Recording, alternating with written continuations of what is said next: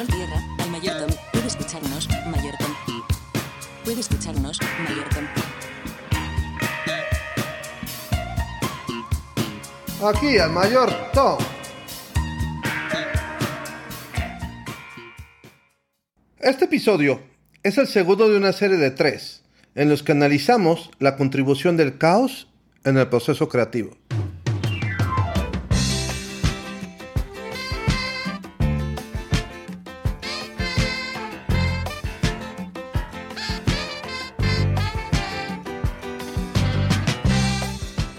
En 1976, David Bowie lo había conseguido todo y había demostrado ser una de las personas más creativas del planeta. A los 29 años llevaba bajo el brazo una exitosísima carrera musical con 10 álbumes, algunos de los cuales se habían roto con todas las concepciones del alcance del rock y de la música experimental, incorporando a veces elementos de música disco y de otros géneros musicales. Bowie se transformaba de disco en disco e inventaba personajes y los personificaba, tales como Ziggy Stardust, Allen Insane o el Duque Blanco. Sin embargo, después de largas batallas legales, de un matrimonio con altibajos y una larga historia de abuso de sustancias, David Bowie sintió que había caído en un bache. En sus propias palabras nos dice, Fue un periodo peligroso para mí. Me sentí agotado física y emocionalmente, y comenzaba a tener serias dudas sobre mi cordura.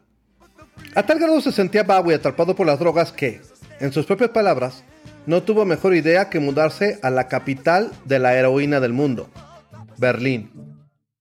David viajó a Berlín junto con su fiel escudero, Iggy Pop, y ya establecido ahí, llamó a su productor, Tony Visconti, y le dijo que se lanzara a Berlín para comenzar una producción. Visconti preguntó, ¿Y de qué va a ser este álbum, mi David? Bowie solo contestó, nada, no lo sé. No tenemos ninguna canción en mente. Esto va a ser estrictamente experimental y puede que al final no logremos nada. David Bowie invitó también a Brian Eno. Eno era conocido como el loco tecladista de Roxy Music y como el creador de una estética musical que comenzó a conocerse como música ambiental. Bowie trajo a Brian Eno a Berlín para colaborar en un rol indefinido al lado de Tony Visconti. Tony y David comenzaban a tener serios problemas para encontrar ideas y determinar la dirección del nuevo álbum. Brian Eno llegó al estudio de grabación con un juego de cartas a las que él llamaba estrategias oblicuas. Cada tarjeta tenía una instrucción diferente, frecuentemente redactada en términos oscuros, crípticos. Una tarjeta podía decir, pon énfasis en los errores. Otra decía, solo una parte, no la totalidad. Una más, cambia la asignación de instrumentos.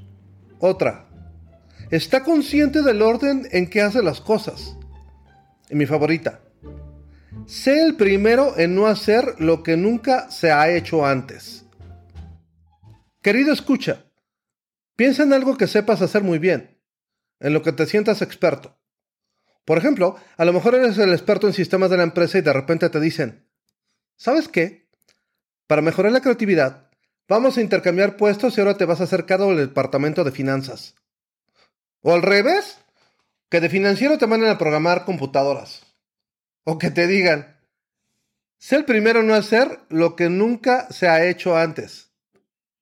¿Ya entiendes la incomodidad? Por ejemplo, durante la grabación del álbum Lodger, la tarjetita de Brian Eno le dedicó a Carlos Salomar, uno de los mejores guitarristas del mundo, que tenía que dejar la guitarra y ponerse a tocar parte de la batería. Este era el tipo de retos innecesarios impuestos por las tarjetas de Eno. En otra sesión, Brian Eno se puso detrás de un pizarrón con notas escritas en él, e iba señalando de manera aleatoria las notas, y los músicos tenían que tocar la nota sin que existiera una armonía o un plan. Las tarjetitas volvieron locos a los músicos. Y esto no era una sorpresa, pues en un trabajo anterior de Brian Eno, Phil Collins, el afamado y talentosísimo baterista de Genesis, había terminado una sesión de grabación furioso, aventando latas de cervezas por todos lados, frustrado por las famosas tarjetitas. Durante el experimento de los acordes aleatorios, Carlos Salomar se quejó de lo estúpido de la sesión. El violinista Simon House comentó que muchas sesiones eran terribles e insoportables. Brian Eno recuerda, Carlos Salomar estaba fuera de sí, simplemente porque es un músico muy talentoso y muy profesional. En su mente era imposible tocar algo que sonara mierda, así fuera la batería. Adrian Below, otro guitarrista talentoso, fue invitado a la sesión en la cual Carlos Salomar tocaba la batería. Adrian no entendía qué estaba pasando. Imagínate ver a tu ídolo tocando los tambores. Es como si vieras a Lionel Messi en la portería. Apenas se había enchufado su Stratocaster cuando Brian Eno, Bowie y Visconti le dijeron que comenzara a tocar de oído siguiendo una melodía que jamás había escuchado en su vida. Antes de que Adrian pudiera preguntar, ¿por qué chingaos está Carlos Alomar tocando la batería? Le dijeron, Carlos nos va a dar la entrada. Un, dos, tres y entras tú. Adrian preguntó, Ok, pero ¿en qué nota? Güey, no te preocupes por eso ahora, solo más toca, güey. Fue como si un tren de carga pasara por mi mente, recuerda Adrian. Lo único que pude hacer fue agarrarme de lo que pude. Hemos sido educados para conservar el orden.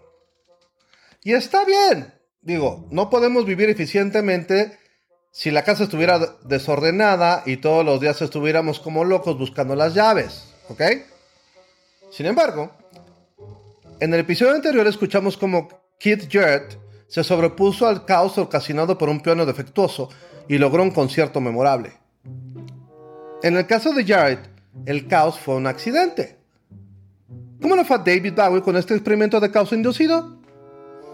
Eh, vamos a escuchar. A ver.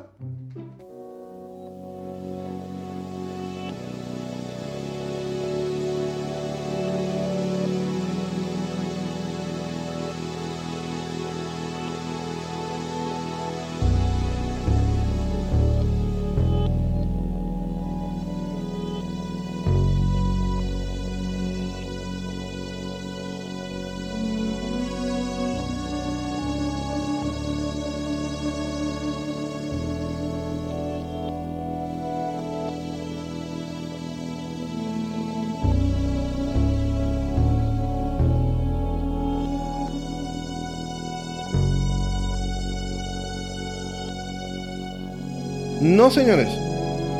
No es Radiohead en 2018. Es David Bowie en 1976.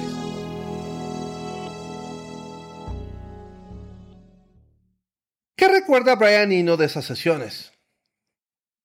Hablando de Adrian Billiot, Eno dice: Pobre Adrian, es un gran músico y puede soportar este tipo de cosas.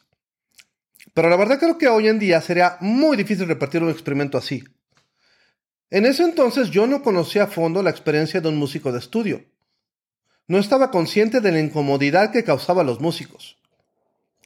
Ino admite que los experimentos con Adrian, Alomar y los otros intérpretes en Berlín no le causaron mucha gracia que digamos a los músicos. Los intérpretes están acostumbrados a rutinas establecidas en las que se sienten cómodos, al pedirles tocar notas de manera aleatoria, los intérpretes son forzados a abandonar su memoria muscular y encontrar nuevas maneras de conectar. El tren de carga pasando por la mente de Adrian, dirigida por Brian Eno y Tony Visconti, se convirtió en un solo que hoy en día es considerado un clásico en Boys Keep Swinging.